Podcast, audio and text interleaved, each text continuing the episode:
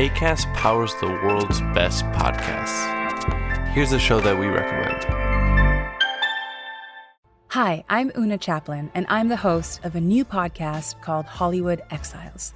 It tells the story of how my grandfather, Charlie Chaplin, and many others were caught up in a campaign to root out communism in Hollywood. It's a story of glamour and scandal and political intrigue and a battle for the soul of a nation. Hollywood Exiles from CBC Podcasts and the BBC World Service. Find it wherever you get your podcasts. ACAST helps creators launch, grow, and monetize their podcasts everywhere. ACAST.com. Heraldo Podcast, un lugar para tus oídos. Hoy, en primera plana, ¿Estados Unidos ataca a la 4T? Estas son las declaraciones de AMLO. Esto es Primera Plana de El Heraldo de México.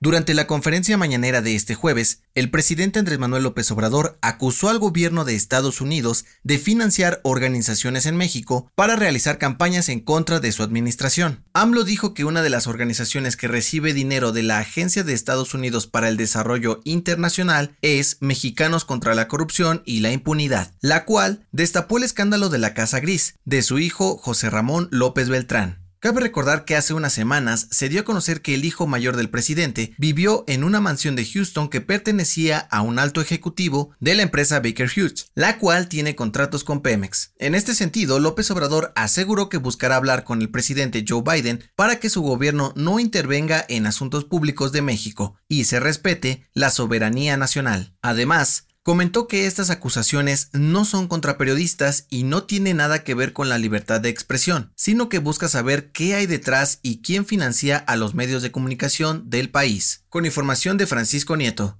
¿Quieres estar bien informado? Siga Primera Plana en Spotify y entérate de las noticias más importantes.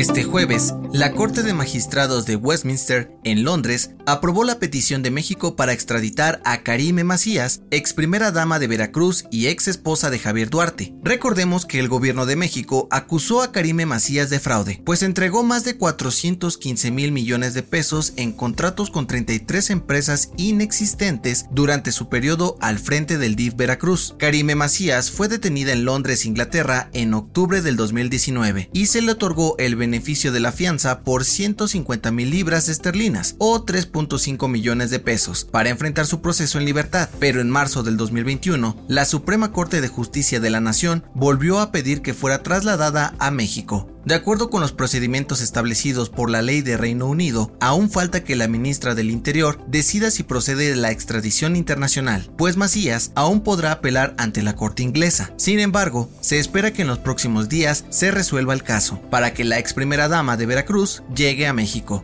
Por su parte, Javier Duarte fue detenido en Guatemala en abril del 2017 por los delitos de lavado de dinero y asociación delictuosa y está encarcelado en el reclusorio norte de la Ciudad de México, con información de Diana Martínez.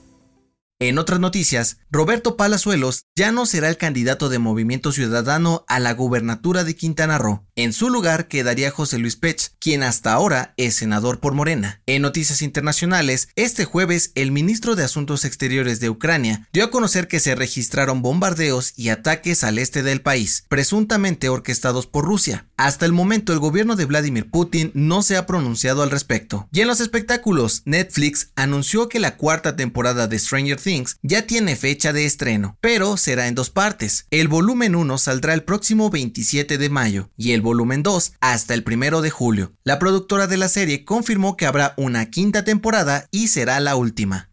El dato que cambiará tu día. Pocos sabores nos hacen tan felices como el chamoy, pero contrario a lo que podrías creer, el origen de este dulce no es mexicano, sino chino. De acuerdo con investigadores de la UNAM, entre la mercancía que intercambiaban españoles y chinos tras la conquista, se encontraba una especie de durazno seco y salado, conocido como simoy, y con el paso del tiempo se le añadió chile y otros condimentos para crear el típico sabor entre dulce, ácido y picante que hoy conocemos. Yo soy José Mata y te espero en la próxima. Esto fue Primera Plana, un podcast del Heraldo de México. Encuentra nuestra Primera Plana en el periódico impreso, página web y ahora en podcast. Síguenos en Instagram y TikTok como El Heraldo Podcast y en Facebook, Twitter y YouTube como El Heraldo de México. Hasta mañana.